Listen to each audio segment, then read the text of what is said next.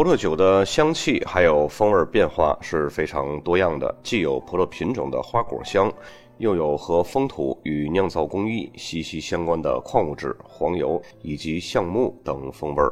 那么酒液当中的青椒风味儿是从什么地方来的呢？这就要从一种被称为碧嗪的芳香化合物说起了。实际上呢，在大自然当中啊，纯品的碧嗪类物质是非常少存在的。通常呢，它们都是以化合物的形式出现。碧嗪是一个大类，在它下面的衍生物有很多种类，比如说二苯并碧嗪、酚嗪、四甲基吡嗪。二甲基、三甲氧基碧嗪这些个物质都是属于碧嗪这么一个大的类别的。那么碧嗪的用途呢，都是用作香精、香料的载体，是一种新型的食用香料。其中呢，甲氧基碧嗪是葡萄酒当中最重要的一种香气物质，也是酒液当中青草或者是青椒类的草本植物香气的主要来源。但是呢，它不仅仅只有青椒或者青草这两种香气。在葡萄酒当中，主要有三类甲氧基碧嗪是葡萄酒中香气活性值最高的，会影响酒液的风味儿。它们分别是二甲氧基、三异丁基碧嗪。这种类型的甲氧基碧嗪呢，可以给酒液增添泥土、青草还有青椒的香气。比如说赤霞珠的青椒香气，还有长相思的青草香气，都是这个类型的。那么还有一种呢，是二甲氧基三异丙基碧嗪。那么这种物质呢，可以给葡萄酒带来芦笋、豌豆还有湿泥土的这么一种芬芳。比如说品质非常好的长相思，它就会带有这种芦笋的味道。另外还有一种甲氧基碧嗪的类型呢，就是二甲氧基三烷基碧嗪。这种类型的甲氧基碧嗪则可以给酒液带来坚果还有烘烤的气息。那么碧嗪类物质呢，通常是和波尔多的传统葡萄品种是更多联系在一起的，比如说长相思、品丽珠、赤霞珠、梅洛、佳美纳以及马尔贝克。那么在这些品种当中呢，碧嗪含量都是比较高的。其中呢，要以佳美纳还有品丽珠的碧嗪含量是最高的，其次才是梅洛和赤霞珠，再然后才是马尔贝克。那么这一点是不是有点颠覆大家平时的认知了？我们平时只知道赤霞珠会带有明显的青椒味儿那种碧嗪化合物，没想到碧嗪含量最高的却是佳美纳还有品丽珠。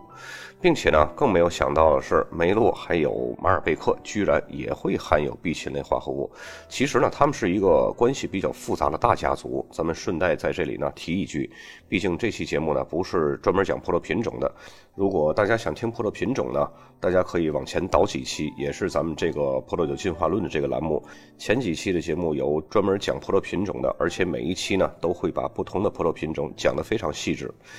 咱们来说这个大家族啊。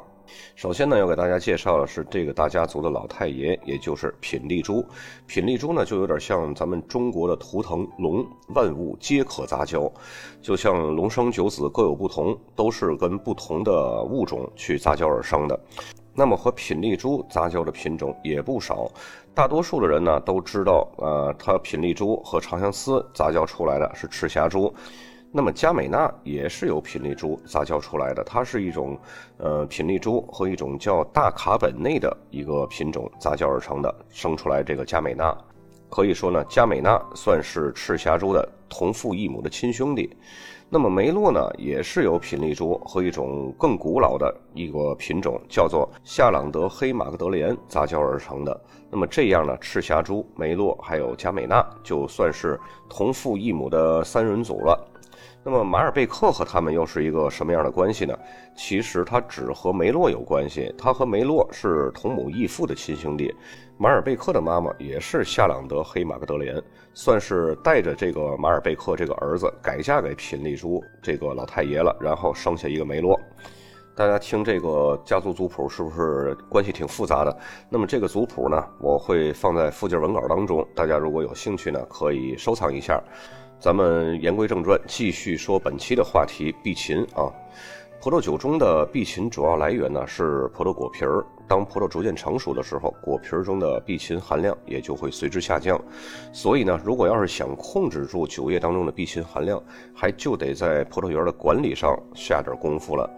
比如说调整栽培种植的方式、修剪或者是嫁接，通过控制葡萄藤的叶片的位置、调节阳光的照射强度以及光照角度，这些举措呢都是在调整葡萄藤的光合作用。此外呢，还有包括雨水、气候、土壤、山坡的种植角度、河流海拔等这些个综合因素，用科学的方法来改变一些葡萄品种的固有香气，从而呢对之后的葡萄酒酿造过程中形成的风味会形成至关重要的作用。比如说，酒农可以通过洒水来促进枝叶的生长。给葡萄树修剪出茂密的树冠，以及葡萄果串遮阴的方式来提高葡萄的碧嗪含量。如果想要达到减少碧嗪含量的效果呢，则可以在早期限制葡萄糖吸收水分，适当的进行叶片疏导，并且呢保持树冠之间的有序生长。其实说白了就是多剪点叶片下去，这样呢不会让葡萄果实被树叶遮蔽住，这样就可以给葡萄串还有果实更充足的阳光照射，从而促进。葡萄果实的成熟，不仅如此呢，葡萄园的选址、还有葡萄的采收时间以及年份的天气状况，也是影响碧嗪含量的重要因素。此外呢，随着全球气候的变暖，葡萄中的碧嗪含量肯定也会受到相应的影响。那么，以上这些个科学逻辑的理论呢，也非常有力的从侧面证明了葡萄酒界的一个公理：几乎所有的酿酒师都认为，伟大的葡萄酒并不来自于酿造，而是来自于葡萄园和不同产区葡萄园的风土。当然，对于葡萄酒而言呢，碧嗪的含量并非是多多益善。如果要是浓度过高，则会被视为一种缺陷了，使葡萄酒就会失去平衡，会给酒带来更多、更明显的这种生青味儿，甚至是墨味儿。这一点呢，在2013年的波尔多左岸葡萄酒当中就尤为明显，因为那一年的天气条件是比较差的，波尔多的开花季节呢。降雨量是过多了，五月和六月份又异常寒冷，这样呢就导致大量的花朵开完之后就又掉落了，从而呢就会影响葡萄的果实坐果，也影响了果实的大小不一样的这种现象。六月底到七月初呢，仍然保持着寒冷的潮湿，延长了葡萄的生长时间。虽然说七月和八月天气比较晴朗，而且比较温暖。但是呢，也没有能弥补初夏损失的阳光，造成了葡萄果实成熟的不充分。这就有点像我们人类从小营养不良的先天不足，很难从成年之后再来弥补好的。那么到了同年的九月初呢，再次频繁的降雨，继续影响着波尔多左岸，使葡萄成熟度更不理想了，并且呢，果实当中的含水量太大了。以上呢，就是那一年形成了各种天气条件的恶劣。也造成那一年的葡萄品质非常不理想，从而导致那一年当地的葡萄酒，即使像大拉菲这种五大一级庄的价格，也比好的年份相差甚远。除了以上这些因素之外呢，人们对碧嗪的接受程度也是因人而异的。就像我们以前说过，各种的香气物质，每个人的接受阈值和敏感度是不同的。有的人认为呢，它是不成熟的象征，甚至呢是无法接受它所带来的绿色草本植物气息。但是有的人呢，就为它着迷，甚至是钟爱类似于长相思葡萄酒中这种碧嗪类化合物所带来的独特香气。比如说龙蒿或者是欧芹这类的香气，随着葡萄生长的过程中呢，在逐渐成熟还有持续的日照当中，这类芳香化合物就会逐渐被破坏消失掉一部分了。比如说白葡萄品种的长相思，它的颜色呢就会由青转黄，然后变得香甜酸脆。当然呢，还会有一定含量的碧嗪类物质，释放着淡淡的香草气味儿。会带有绿色水果还有草本植物的清新芳香，同时呢，碧嗪类的物质存在对红葡萄酒的陈年潜力也是有着非常积极的作用。所以，碧嗪类化合物和其他类化合物都是一样，它们都是一把双刃剑，就像我们做菜用到的调料，要不多不少，刚刚好才能诞生出美味。如果恰到好处的综合各方面的因素，在种植、培育或者是酿造过程中，找到最适合它发挥的阈值点，细心照料、酝酿，充分发挥它的优势特长，你会发现碧琴并不是一个令人生厌的青椒味的代名词。本期节目就到这儿，咱们下期再见。